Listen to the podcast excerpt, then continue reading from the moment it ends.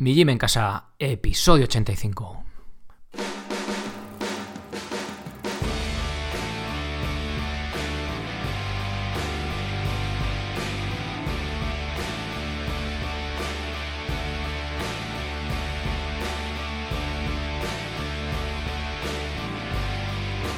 Muy buenos días a todo el mundo, soy Sergio Catalán de migimencasa.com y os doy la bienvenida al podcast de Mi Gym en Casa, el programa, la radio donde hablamos de entrenamiento y de alimentación desde un punto de vista diferente e independiente. En cuanto a entrenamiento suelo hablar de calistenia, de acondicionamiento físico más orientado al cardio, pero no, no siempre el cardio tradicional, sino también ejercicios de comba, burpees, hit, este tipo de entrenamiento más en circuito y sobre todo también de minimalismo, de esto de ir hoy de correr con calzado minimalista o incluso de descalzo.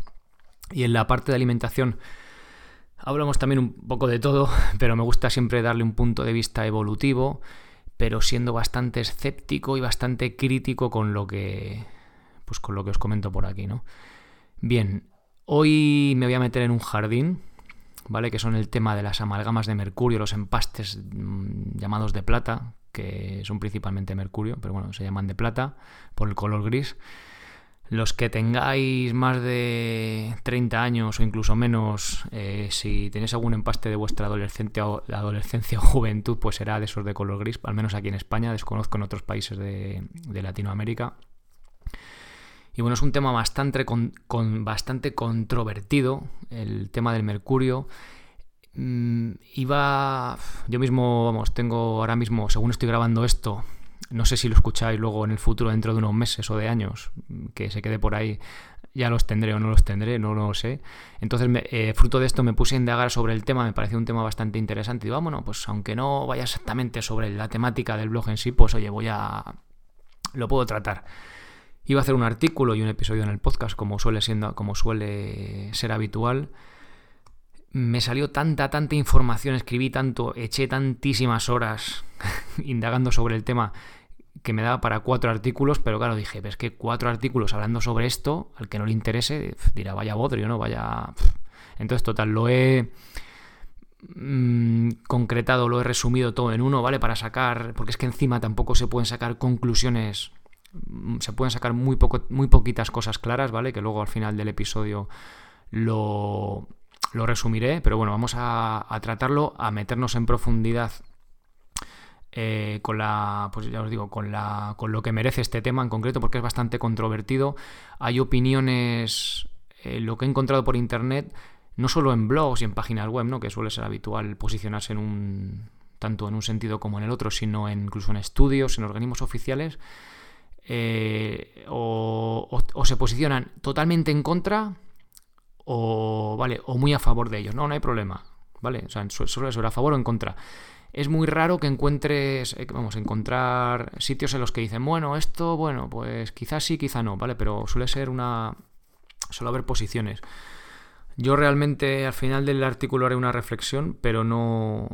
Realmente no sé si me posiciono a favor o en contra. Bueno, luego ahora lo veremos, ¿vale? Lo vamos a ver a lo largo del artículo y el porqué de, bueno, del artículo, del episodio y el porqué de mi opinión, ¿vale? Y ya os digo, eh, esto es un jardín, eh, cuanto más delicado es un tema, pues, ¿sabes? Una cosa es hablar de hacer flexiones, que bueno, pues si movemos las escápulas de una manera o de otra, pues bueno, puede haber algo de duda, pero claro, en estos temas que son ya de salud y tal, pues más delicados, ¿no? Eh, pues sed muy críticos, ¿vale? Primero con lo que diga yo por aquí y luego pues con lo que lees por ahí en internet o donde sea, ¿vale? Lo que escuchéis por ahí. Entonces, bueno, Vamos allá con el tema, el tema delicado, este el jardín eh, de los empastes de mercurio. Eh, antes recordaros que podéis tener acceso, para tener acceso al contenido de los cursos, tienes que haceros socios, ahora mismo son 9 euros al mes. ¿Y qué tenéis ahí? Pues cursos. El curso principal, el que más primero que teníais que ver, es el de planificación básica, ¿vale? En el que, en el que trato cómo organizarte el entrenamiento, tanto de fuerza como de acondicionamiento físico, como del movimiento que haces en tu día a día. Y bueno, pues a raíz de ella tenéis vídeos pues como de cursos sobre flexiones, dominadas, remo invertido, burpees. El último ha sido sobre cintas de suspensión, lo que se suele llamar el TRX, ¿vale? Cómo lo utilizo para hacer progresiones de otros ejercicios. También tenéis de minimalismo, ¿vale? Y bueno, Cada mes vais a tener un curso nuevo con sus diferentes lecciones y siendo socios pues tenéis acceso a este, a este contenido que son los vídeos en, sí. Bien, dicha la entradilla habitual, vamos con, vamos con el episodio en sí. Bueno, ¿qué es el mercurio? Bueno, el mercurio, que se escribe HG ahí en la tabla periódica, para los que seáis más de estos de, más de ciencias que de letras. Yo, yo estudié letras, bueno, estudié, yo era de letras en su día, pero bueno. Bueno, es el único metal que encontramos en estado líquido a, a, temperatura ambiente. Lo usamos en nuestro día a día en un montón de cosas, ¿vale? En fluorescentes, barómetros, válvulas, sobre todo es muy típico o era muy típico en termómetros pero últimamente se ha, venido eh, se ha dejado de fabricar para, este utensilio, para los termómetros, por su toxicidad. ¿Vale? Entonces, eh, bueno, y lógicamente, pues también se ha usado, todavía se sigue usando en España, ¿vale? Aunque se va cada vez, ya el uso es algo raro, no suele ser nada habitual ya.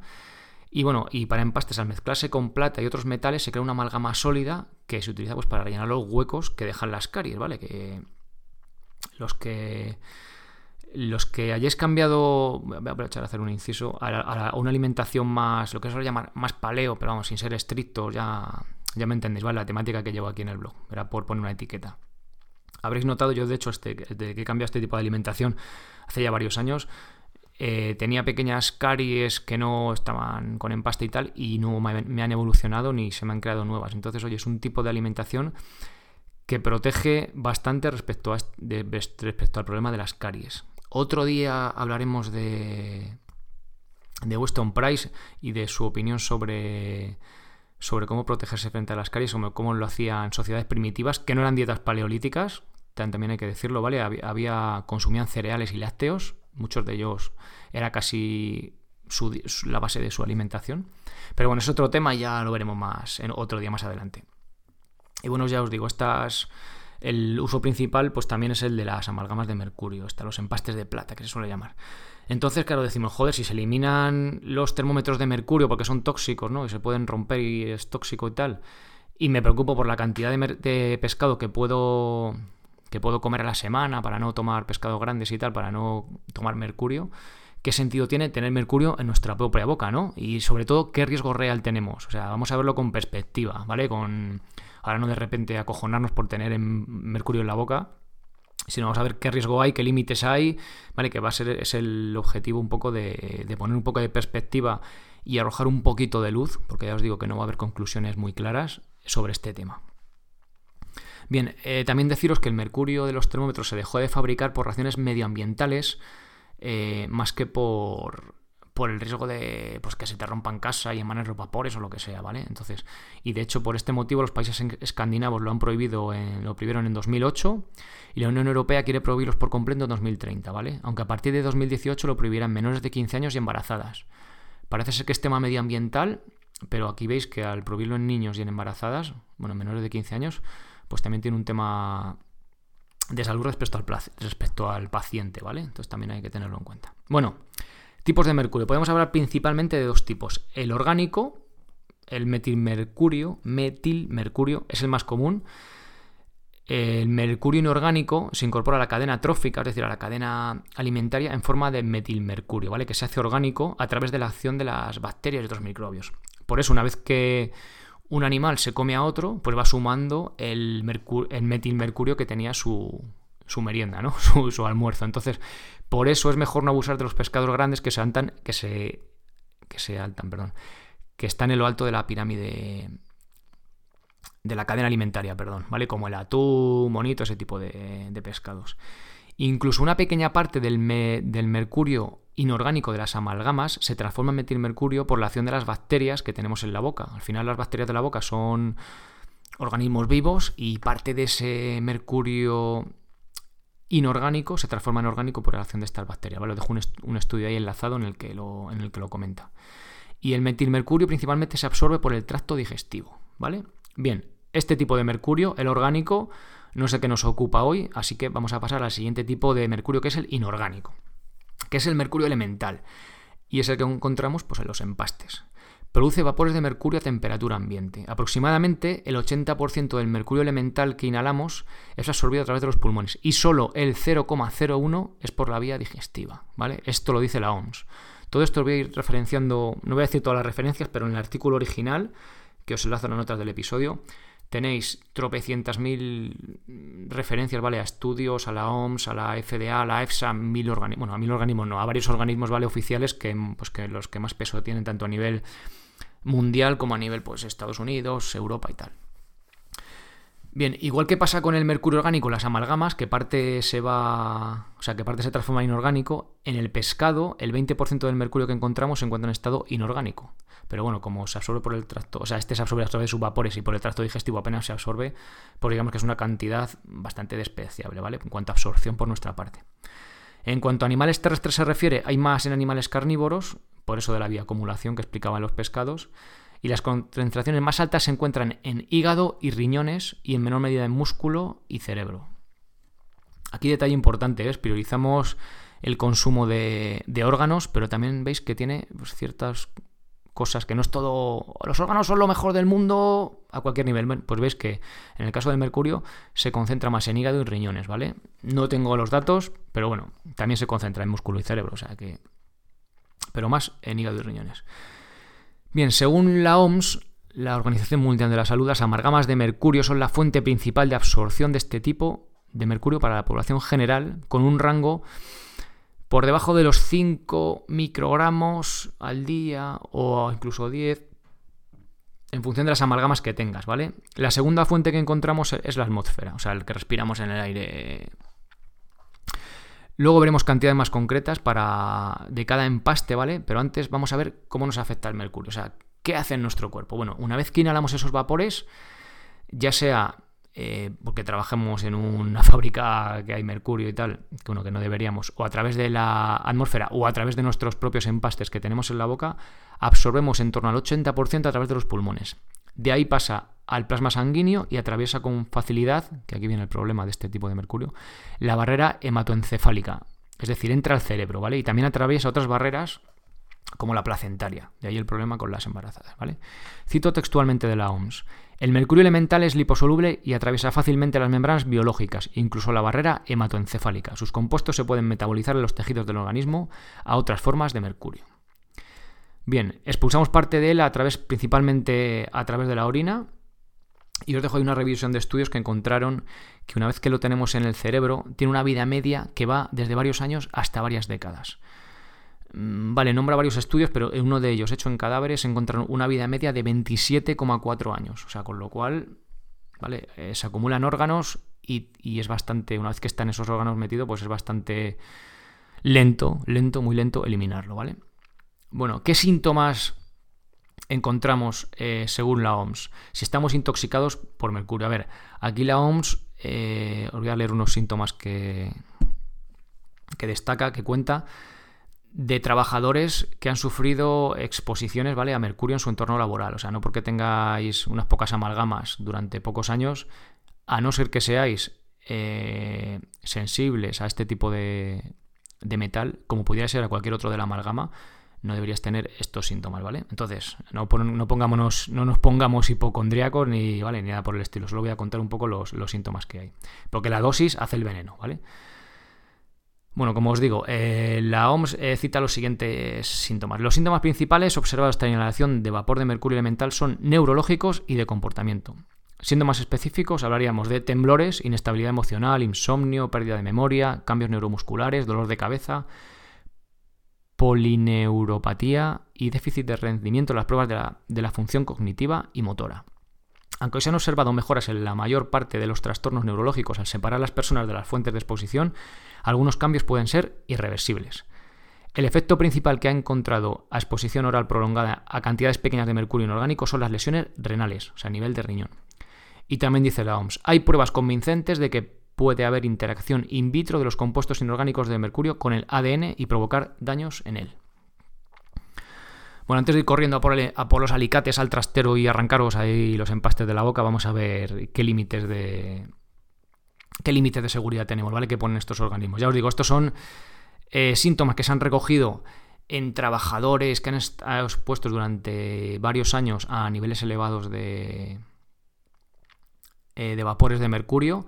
Ahora vamos a ver eh, cómo extrapola esto la OMS a, las amalgamas de mercurio, ¿vale? Pero ya os digo, en principio, no siendo personas hipersensibles o con una sensibilidad alta a este tipo de, metal, eh, no habría que llegar a estos, bueno, no llegaríamos a estos niveles, ¿vale? O sea, por eso os digo, los síntomas, pero tampoco quiero que pongáis hipocondríacos, ¿vale? Bueno, ¿qué límites de seguridad tenemos? Bien, la, OMS fija el límite de riesgo de ingesta tolerable a 2 microgramos por kilo de peso corporal al día. Lo que para una persona de 75 kilos eh, son unos 150 microgramos, ¿vale? Al día. Pongo la persona estándar de 75 kilos porque luego la, EPA, que es la Agencia de Protección Medioambiental de, de Estados Unidos, pues utiliza este, este ejemplo, ¿vale? Es el de los 75 kilos. Entonces voy a poner los ejemplos con este de 75 kilos para verlo pues, en una perspectiva más real, ¿vale? De unos respecto a otros. Bien, 150 microgramos, persona de 75 kilos. Si somos eh, más pequeños, tanto en niños como en mujeres que suelen pesar menos que los hombres, pues habría que bajar, ¿vale? Bueno, atención a esto, pone este límite ya que comprueba que en varios estudios se observan en trabajadores expuestos a estos niveles ligeros síntomas a nivel del sistema nervioso, nervioso central, pero de carácter subclínico. Es decir, trabajadores que han estado trabajando 40 eh, horas a la semana en un ambiente con vapores de mercurio eh, a estos niveles, ¿vale? O sea, extrapolando estas 40 horas semanales durante todo el día, ¿vale? lo que puedes tener, las exposiciones que puedes tener de vapor de mercurio de las amalgamas, que son 24 horas al día, 365 días al año, extrapolado a esto, eh, los trabajadores que estaban en este ambiente 40 horas a la semana, durante, a lo largo de varios años desarrollaron, empezaron a tener síntomas a nivel del sistema nervioso central, pues esto, lo que os he comentado antes, de comportamiento y tal, pero de carácter subclínico, o sea, no era algo súper evidente, sino que, bueno, se empezaban a notar síntomas, ¿vale? No era algo totalmente claro, pero ya había síntomas de que había algo no iba bien, ¿vale? Entonces, con esto ya sabemos que con, para una persona de, de 75 kilos recibir eh, una ingesta de mercurio a través de vapores de 150 microgramos, con el paso del tiempo nos va a llegar a, a desarrollar, a empezar a desarrollar síntomas, ¿vale? Bien. ¿Qué dicen otros organismos? Bueno, aquí la, OMS bueno, pone cierto margen también y tal. Entonces, dice que por debajo de esos límites, o sea, de, de esos 150 microgramos, pues que no hay ningún problema. Podemos, vamos, que tenemos margen, ¿vale? No hay, no hay problema. Vale, bien, vamos a ver qué dicen otros organismos, porque parece que es bastante tolerable, ¿no? El, la OMS. Bien, la EFSA, la Autoridad Europea para la Seguridad Alimentaria, baja mucho más. Dice que la ingesta tolerable semanal de mercurio son 4 microgramos por kilo, ¿vale? de peso corporal. Esto extrapolado al ejemplo que os he comentado antes de 75 kilos, pero al día serían 42,8 microgramos. Es decir, pues prácticamente una tercera, una cuarta parte, ¿vale? En torno, bueno, en torno a 4 o 5 veces menos que la OMS, ¿vale? Es bastante, bastante menos, 3 o 4 veces menos que la OMS. Bueno, y como último ejemplo de organismo oficial viene donde está la polémica, ¿ya vale? Que es la EPA, la Agencia de Protección Ambiental de Estados Unidos, que fijó en el año 95 una concentración de referencia para exposiciones laborales crónicas a inhalación de mercurio bueno, de X, no lo voy a decir a los datos, que convertido a la exposición continua que os comentaba antes, ¿vale? A nuestro ejemplo con el que estamos trabajando, son 4,9 microgramos al día, es decir, 10 veces menos que lo que dice la... Más o menos 10 veces menos que lo que dice la EFSA y mucho menos que lo que dice la, la OMS, ¿vale? Entonces, eh, ahí está la historia, ¿vale? Hay este dato lo encontré en un estudio que, pues que iba en contra de las amalgamas, criticándolas, diciendo pues eso, que los márgenes eran, que depende qué instituto o qué organismo oficial lo, dictara, pues que los, los, márgenes no se sobrepasaban o se sobrepasaban por mucho, ¿vale? Entonces, la diferencia reside principalmente es que la concentración de referencia, o sea, el dato este que da, deja un margen de seguridad para abarcar a la población en general, incluyendo a grupos más sensibles como pueden ser pues bueno, personas que tienen cierta sensibilidad o que son o niños embarazadas y tal, ¿vale? Y además amplía este abanico para que los riesgos supuestamente no tengan efecto a lo largo de toda una vida, ¿vale? Las exposiciones al entorno laboral aparte de ser, eh, bueno, luego están extrapoladas, ¿vale? De 40 horas semanales a, a todo el día, de 7 días a la semana. Pero claro, tú cuando tú no empiezas a trabajar cuando tienes un año de vida, ¿vale? Y a los 65, bueno, depende de la situación de cada país, ¿no? Te jubilas. Entonces, esto es a lo largo de toda una vida, ¿vale? Entonces, dice, es más, la EPA establece como cero el nivel de ingesta de mercurio al cual no se observan efectos adversos. Pero bueno, sabemos que por no, que por la que ahora lo veremos, por el ambiente, por el aire que respiramos ya ya cogemos parte de estos de este mercurio, ¿vale? De estos vapores de mercurio. Bien, eh, os repito, en el enlace original, o sea, en el enlace del artículo original, os dejo una gráfica, ¿vale? Eh, viendo para que veáis bien en detalle lo que. los límites seguros de cada uno, ¿no? Que son bastante dispares, ya os digo. Uno es 4,9 microgramos, otro es 42,8, ahí en nada, y el otro es 150, con lo cual dice, joder, ¿a quién hago caso, no? Bueno, vamos a seguir avanzando. Y bueno, y ahora viene la pregunta del millón. Vale, eso está muy bien, el límite, pero a mí no me dice nada. Porque si no sé cuánto mercurio recibimos, cuánto vapor de mercurio recibimos de los propios empastes, eh, ese número no me dice nada, ¿vale? Entonces, realmente es la pregunta del millón, ¿no?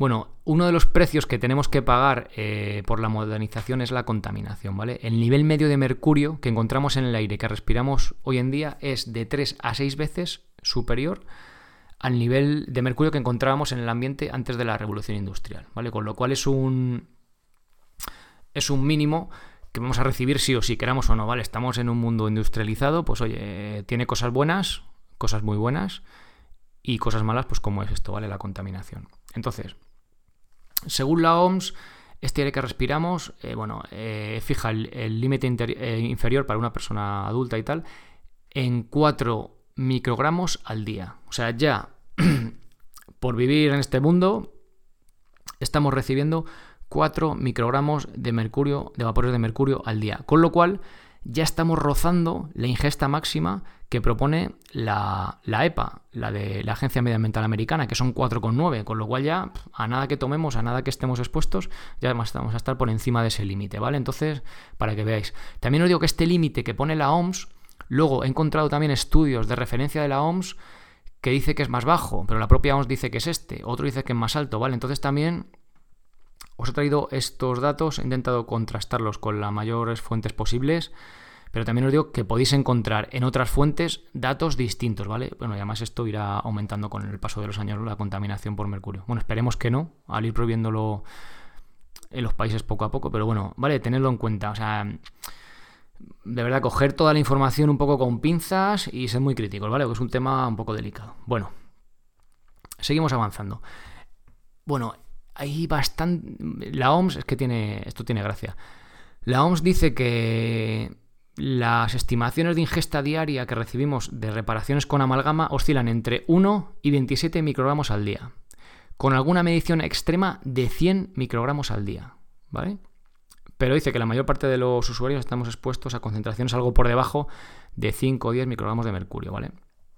Esto lógicamente depende de la mucho del estudio que, en que te fijes, ¿vale? Que he estado viendo varios igual. O también os digo, las fuentes oficiales estas que os estoy nombrando, la OMS, la EFSA, la europea, la FDA, que no sé si lo he nombrado, pero también sale por aquí.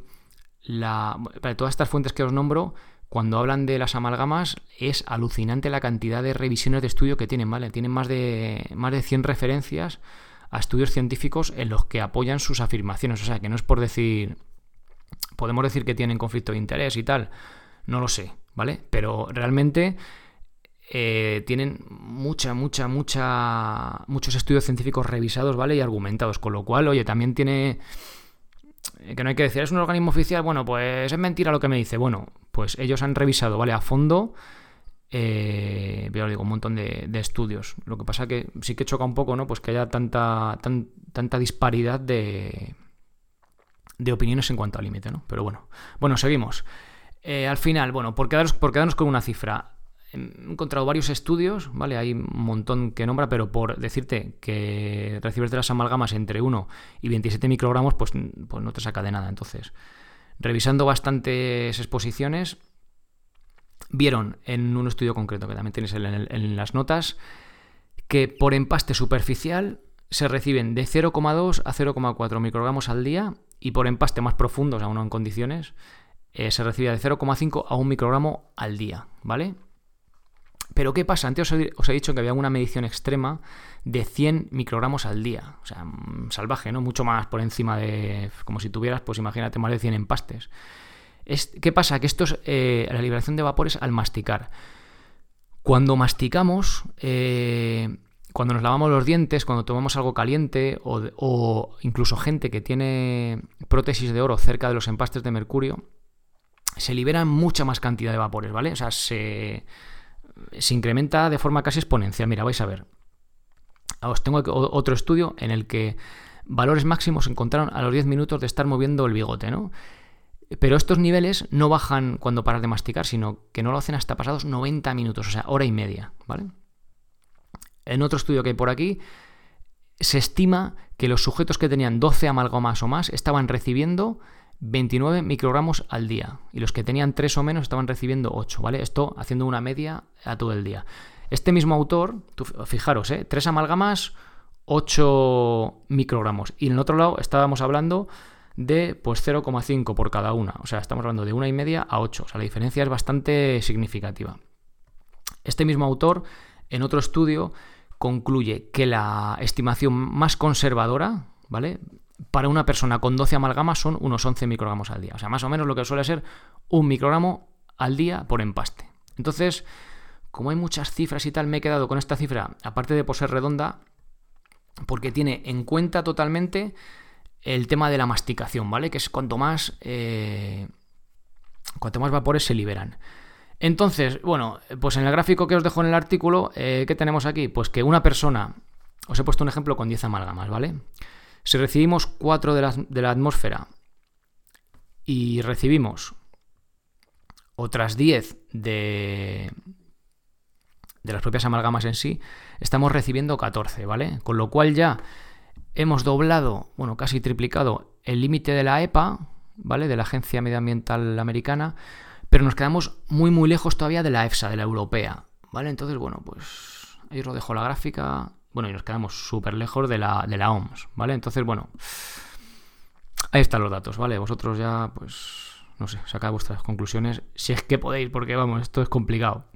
Bueno, siguiente, vale, aquí viene el estudio, el argumento que más peso he encontrado en contra de este tipo de amalgamas, ¿vale? Que es el tema de la, bioacumulación. Bien, eh, en el estudio en sí analizaron 18 cadáveres y analizaron el contenido en mercurio en diferentes órganos, ¿vale? En este en concreto analizaron el mercurio que había en glándula pituitaria, ahí donde la nariz, corteza cerebral, tiroides y corteza renal, los riñones. Bien, hay una correlación muy clara entre número de empastes en la boca y eh, mercurio acumulado en los diferentes órganos, ¿vale? Os dejo una gráfica para que lo veáis. De los de 0,3, eh, de 0 a 3 empastes tenían pues, niveles bajos. cuando tienen de, 4 a 12 se dobla y cuando tiene más de 12 se triplica, ¿vale? Dependiendo de qué, también de qué órgano, pues hay más o menos, ¿vale? Pero es una cosa bastante significativa. El tema de, ¿ves? La, de la bioacumulación, ahí, ahí está el tema, ¿no? Y aunque hay varios estudios que demuestran que el mercurio proveniente de, vapores de los em, de empastes se acumula en tejido, ¿vale? Esto es una evidencia, ¿vale? Sí que se acumula. Sabemos que se acumula el vapor de, de los vapores del, perdón, de las amalgamas de mercurio. Pero que esta acumulación no se ha demostrado daño proveniente de esta acumulación, ¿vale? Con lo cual es, sobre todo por lo que los organismos oficiales dicen, no, es que no hay una evidencia clara que demuestre que hacen daño. Dices, joder, pues, ¿sabes? Es lo que te deja un poco así. Vale, ahí está. Eh, hubiera sido muy interesante, ¿no? A estas personas, a estos, bueno, cadáveres, eh, si podía haber hecho un seguimiento, haber sabido si ya tenían algún tipo de síntoma relacionado con altas exposiciones a mercurio, ¿no? Hubiera sido interesante para, pues para ver si tiene relación. Ya os digo, también es un estudio con una muestra pequeña, son 18 personas solo, con lo cual, pues bueno, ahí está. Bueno, entonces, ¿Son seguras las amalgamas de mercurio o no son seguras? ¿Qué dicen los organismos oficiales? ¿no? Bueno, la FDA americana, Food Drug and Drugs Administration, la Administración de Drogas y Comida, drogas me imagino que es por la en cuanto a medicamentos, no lo ve peligroso para mayores de 6 años. Para embarazadas y niños menores de esta edad, al estar en edad de desarrollo pueden ser más susceptibles a los vapores de mercurio. El que puede encontrar en la leche materna lo ve bajo. Los estudios sugieren que los niveles de exposición a mercurio derivado de las amalgamas dentales pueden no ser seguras en ciertas personas. Ahí siempre queda la incertidumbre, ¿no? Si eres algo sensible, pues puede darte problemas. En el último comité de la Unión Europea que reunió con este motivo, eh, se reunió con este motivo en 2015 y saca las siguientes conclusiones. Leo textualmente. La reducción de mercurio en la actividad humana sería beneficioso tanto para reducir la exposición humana como por razones medioambientales. Sin embargo, con respecto al debate sobre la posibilidad de relaciones causales entre el mercurio de las amalgamas y una amplia variedad de efectos adversos sobre la salud, teniendo en cuenta gran cantidad de estudios e investigaciones, no hay evidencia inequívoca que lo soporte.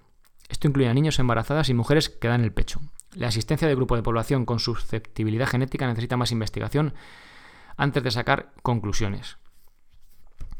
Bien, no hay evidencia inequívoca de que, de que, de que el mercurio que se acumule en órganos o que esté inhalando esos vapores de mercurio eh, provoque daño. Hostia, es que os dais cuenta, ¿no? Es por hacer una crítica a esta afirmación. Es decir, eh, voy a. Voy a. Iba a decir invocar. Voy a repetir una frase de Carl Sagan, ¿no? La ausencia de evidencia no es la evidencia de ausencia. Es decir, que tú no encuentres eh, que hay daños a esos niveles de exposición no significa que no los haya, ¿vale? Además dice, no hay evidencia inequívoca. Entonces, eh, es un poco, ¿no? Como decir, joder, es que llevamos utilizando las amalgamas de mercurio desde hace más de 50 años. De hecho, antes, como dato curioso, eh, se trataba con mercurio, a la gente que tenía obstrucciones intestinales se le daba a beber mercurio debido a su peso, ¿no? A la fluidez que tiene ya su peso para ayudar a liberar estas obstrucciones intestinales. Y los efectos tóxicos no se notaron o eran tan leves o genéricos que no se atribuyeron al mercurio en sí, ¿no? Entonces, ahora nos parece una barbaridad hacer eso, ¿no? Pues hoy, entonces, eh, no hay evidencia inequívoca de, de, que esas exposiciones a mercurio sean, sean dañinas, pero joder, eh, lo, lo, suyo hubiera sido, pero claro, es que no había esa evidencia, ¿no?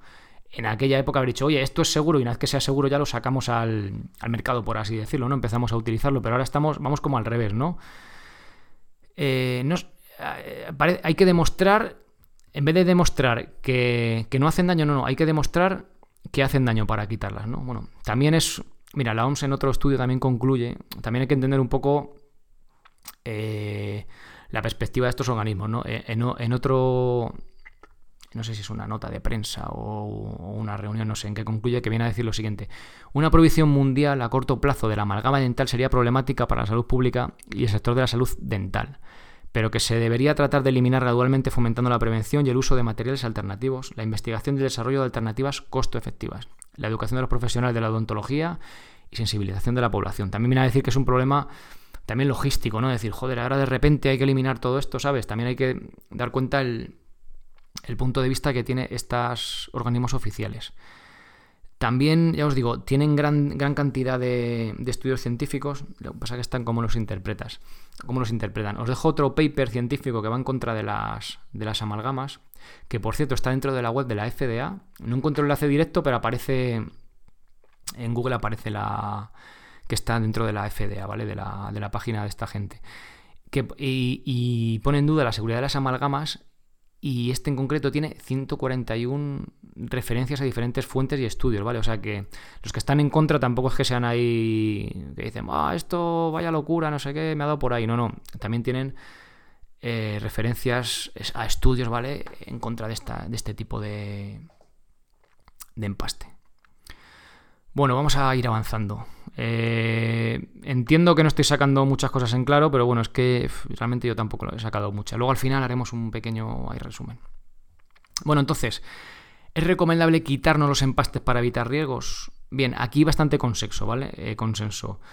Eh, casi todos dicen que no, ¿vale? La, por ejemplo, la FDA americana dice que personas con hipersensibilidad al mercurio o a otros metales de los empastes, ¿ves? dice a otros metales, o sea, no dice, no, no, solo el mercurio, no, no. Imagínate, también tienen algo de cobre. Si tú eres alérgico al cobre, pues a lo mejor ese cobre te está provocando también síntomas, ¿no? Entonces, bueno, dice que personas con hipersensibilidad a este metal o a otros sí que pueden tener problemas. No recomienda quitarlos eh, si no hay caries debajo, ¿vale? Debido a que perdemos algo de diente y el proceso liberar vapores de mercurio extra. Esto lo vamos a analizar ahora después.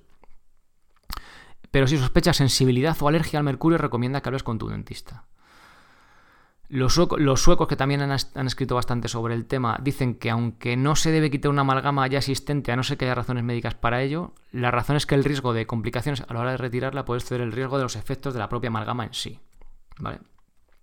Este riesgo eh, se debe principalmente al hecho de que material dental se pierda a la hora de la retirada y puede provocar problemas con el diente existente. Es decir, que si yo tengo un diente muy picado con una amalgama de mercurio y lo voy a retirar, a lo mejor pues, me cargo el diente y tenemos que poner ahí yo que es un implante o perdemos el diente. Entonces, para que veáis que todos estos organismos no lo ven como un riesgo vital para la salud, porque dicen, no, no, no te lo quites, no sea que pierdas el diente, o sea, priorizan el diente al riesgo que puedes tener con el empaste, para también para ver un poco ese, con más perspectiva, ¿no? Para ver que no es algo como, no lo ven algo como para escandalizarse, ¿vale? Las, las emisiones, bueno, que ya las hemos analizado anteriormente. Bueno, vamos a ver qué exposiciones tenemos al quitar las amalgamas de mercurio.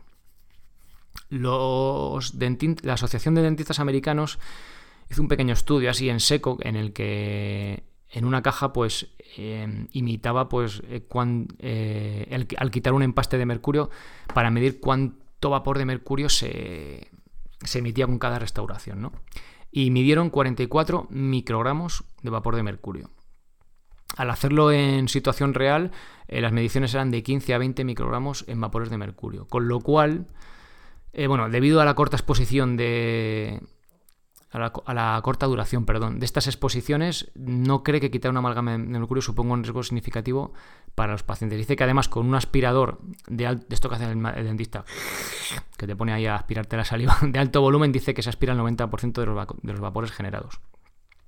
Si comparamos estas cifras con las del estudio que nombré anteriormente, eh, respecto a las mediciones de vapor de mercurio al masticar, están por debajo si es que tienes alrededor de 12 amalgamas. Es decir, si tú tienes 12 empastes, al masticar, ¿vale? Cuando estás comiendo, eh, bueno, cuando estás comiendo a lo largo de todo tu día, vas a ingerir 29 microgramos al día, ¿vale? Eso es eh, la estimación alta. Ya os he dicho antes que era un microgramo por empaste, con lo cual sería 12. Pero bueno, este en el estudio en concreto encontraron 29. Contra 15 a 20 que estamos eh, emitiendo por amalgama, ¿vale? Además, además eh, hay que tener en cuenta, pues ya os digo, el, tema del aspirado. Si es un aspirado de alto volumen, pues se lleva todo eso, ¿no? Y apenas hay liberación de mercurio para lo que es la operación en sí, ¿vale? Operación entre comillas. Bueno, aún así, para, minimizar la exposición al mercurio se ha creado un protocolo se llama, las siglas son de SMART, Safe Mercury Amalgam Removal Technique, que son algo así como, bueno, técnica segura para quitar las amalgamas de mercurio. Y que utilizan un suministro de aire limpio para el paciente, dique de goma. El dique de goma es como una sabanita de, como de silicona, que tiene un agujero. Entonces, por el agujero asoma tu diente o tu muela y el resto pues te tapa como la boca, ¿no? Para que no te caiga ahí pues lo que es el material de ya tanto diente como mercurio en este caso, ¿no? Bueno, utiliza una herramienta de corte en frío, gorros, bueno, un montón de medidas bastante bastante concretas, ¿vale? Os dejo también el enlace por si queréis verlo en concreto. Y he buscado por internet en España, hay clínicas que lo hacen, hay muy poquitas, ¿vale?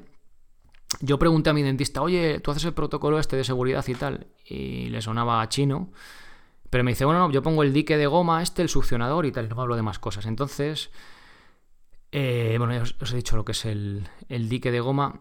He estado mirando un poco estudios así sobre esto. Es que esto es un jardín que no os imagináis. De verdad que llevo he echado horas y horas durante tres semanas con este, con este, estudio, con este artículo, pero bueno.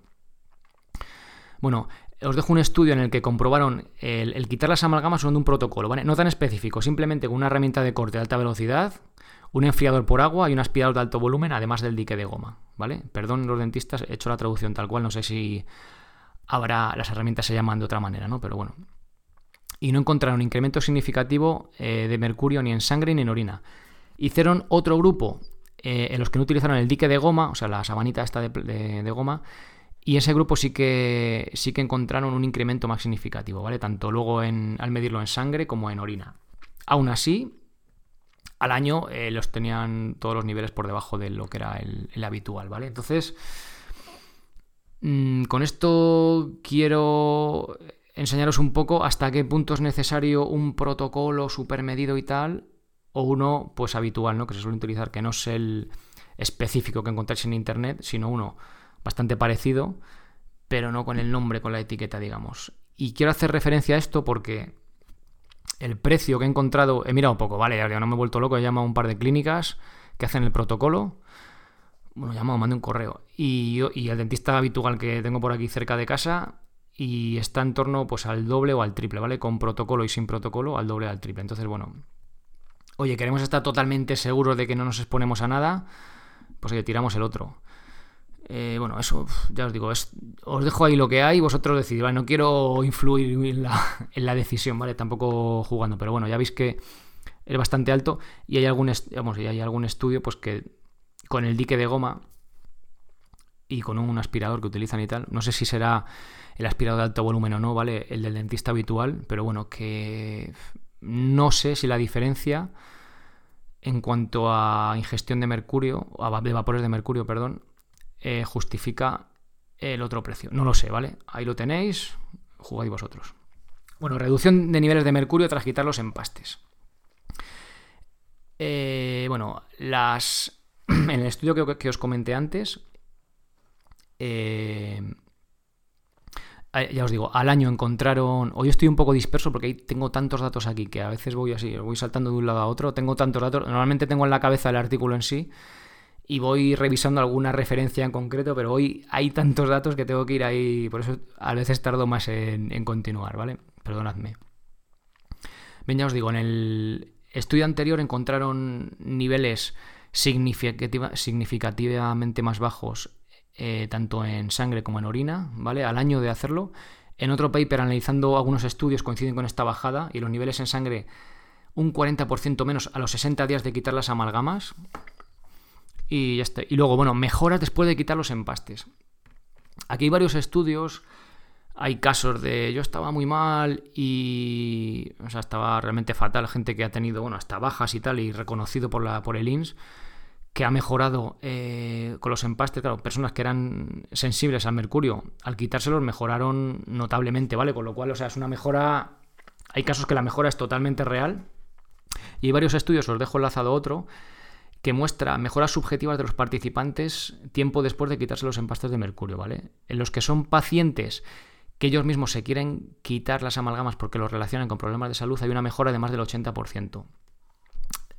También deciros que son sensaciones subjetivas, con lo cual puede tener cierto auto, no quiero decir la palabra, eh, pues eso, subjetiva, ¿vale? Que yo creo que estoy mejor y a lo mejor no es por el empaste o sí.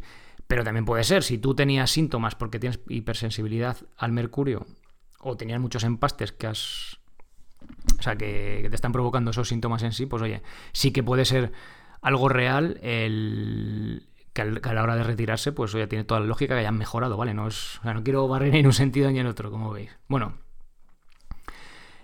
Y otra pregunta, el millón, vale, el mercurio es malo, ¿no? Vale, ¿y qué alternativas tenemos? Bueno, hay bastante, eh, hay bastante consenso en que los empastes de composite, suelen estas resinas de composite, que suele ser así lo más típico que se pone ahora, duran algo menos que las amalgamas de mercurio. Perdón. Aunque sus defensores dicen que si está bien colocadas tienen la misma duración. Parece ser que esto en los inicios de las... Perdón, voy a echar un traguito que estoy seco. En los inicios de las de los empastes de composite sí que había más problemas de durabilidad, pero parece que esto está bastante solucionado, con lo cual es bastante pareja la durabilidad, aunque parece que duran un poquito menos. Bueno, y ahora esta sí que es la pregunta del millón.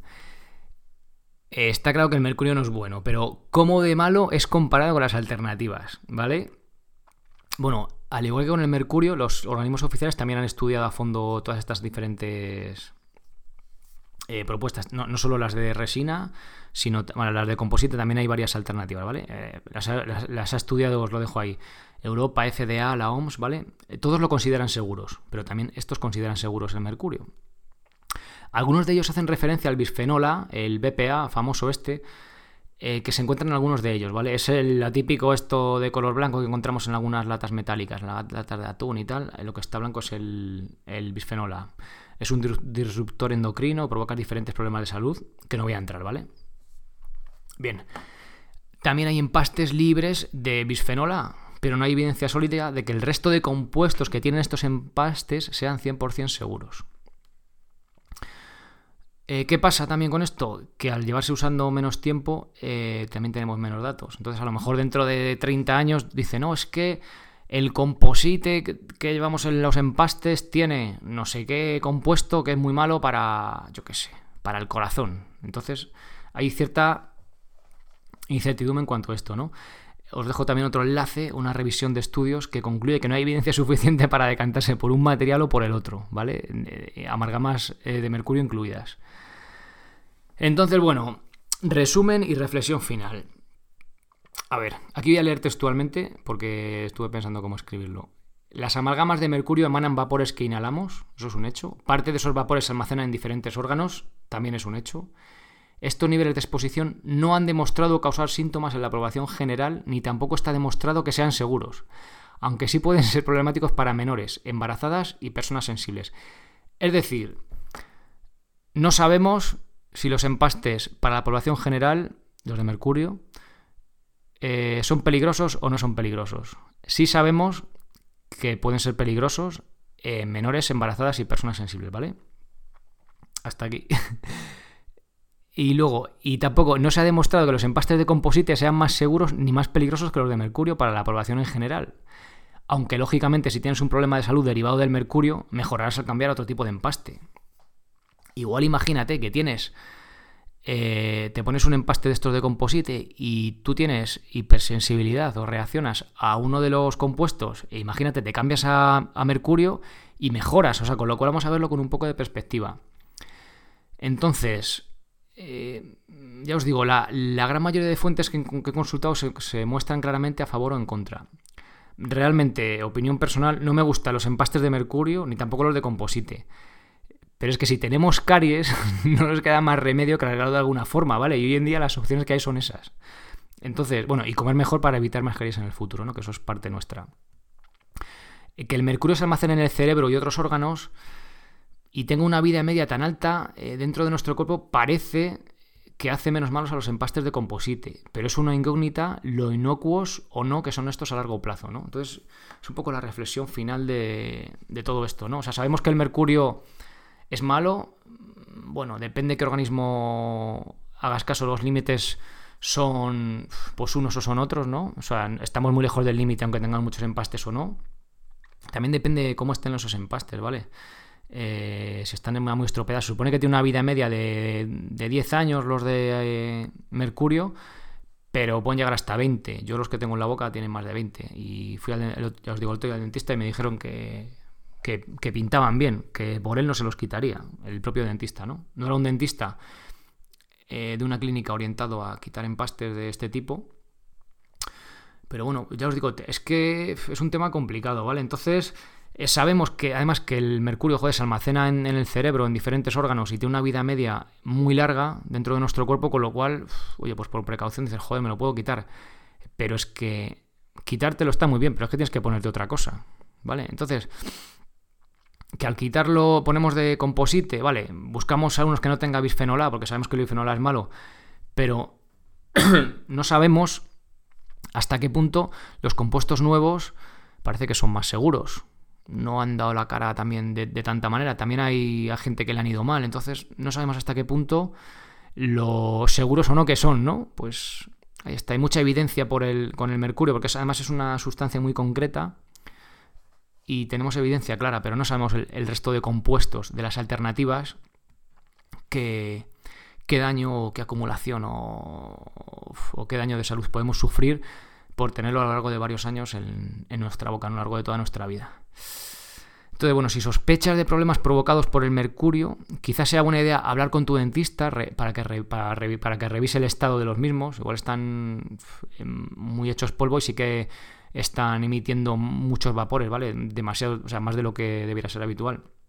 O incluso valorar un cambio por otro material, valorando junto con el dentista y pues, el riesgo-beneficio, ¿no? Pues a lo mejor, vale, ya os digo, si tenéis síntomas relacionados con esto, puede ser buena idea hablar con el dentista y a ver qué os dice, ¿vale? Y ya tomáis un poco la decisión, pero tampoco os garantiza que se vayan a quitar todos esos síntomas. Además, son síntomas muy ambiguos, ¿no? Y a veces no. No sé, me sabe mal no, no sacar conclusiones más claras después de tantas horas leyendo, ¿no? Y aquí escribiendo y bueno, y ahora contándoos aquí un poco el episodio, pero realmente es lo que hay. Prefiero dejaros con la duda, haberos dado esas pocas pinceladas de cosas que están claras y que seáis vosotros dejaros la responsabilidad de tomar la decisión que al final tiene que ser vuestra, ¿no? Si tú te encuentras perfectamente, al final también eh, pasa una cosa, los empastes se van estropeando con el paso de los años y el cambio, tú cuando vas al dentista ahora uno nuevo va a ser de va a ser ya de composite, de resina, de otro tipo de material, entonces pues oye, ahí tenemos ya el cambio hecho, ¿no? A lo mejor no hace falta forzar el cambio si nos encontramos bien y no tenemos síntomas raros, no lo sé, ¿vale? No lo sé, realmente no os puedo decir algo claro. Bueno, eh, como siempre os digo, sed muy críticos con este tema, con todo en particular, pero con este tema en... No, con, todo en general, pero con este tema en particular. Sed críticos con todo lo que os he comentado yo aquí, ¿vale? Porque a lo mejor sin querer he barrido tanto en un sentido como en el otro. Creo que he sido bastante objetivo e imparcial, pero bueno, ya os digo. Y no sé, Ahí tenéis, la, ahí tenéis toda la información. Oye, vosotros mismos valoradla y, y sacad vuestras propias conclusiones. Ya te digo, siento no poder dar las cosas más claras, pero a día de hoy es lo que hay. Así que nada más. Muchísimas gracias por estar ahí semana tras semana. Muchas gracias por esas valoraciones de 5 estrellas en iTunes, esos me gusta en iVoox, esos comentarios también, ¿vale?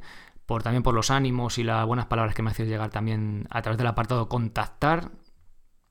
Y nada más, también muchísimas gracias por apuntaros a los cursos, ayudar a, hacer viable económicamente este proyecto. Y, y nada más, pasad muy buen fin de semana y nos escuchamos el lunes con otro episodio. Así que nada más, sed felices. Adiós.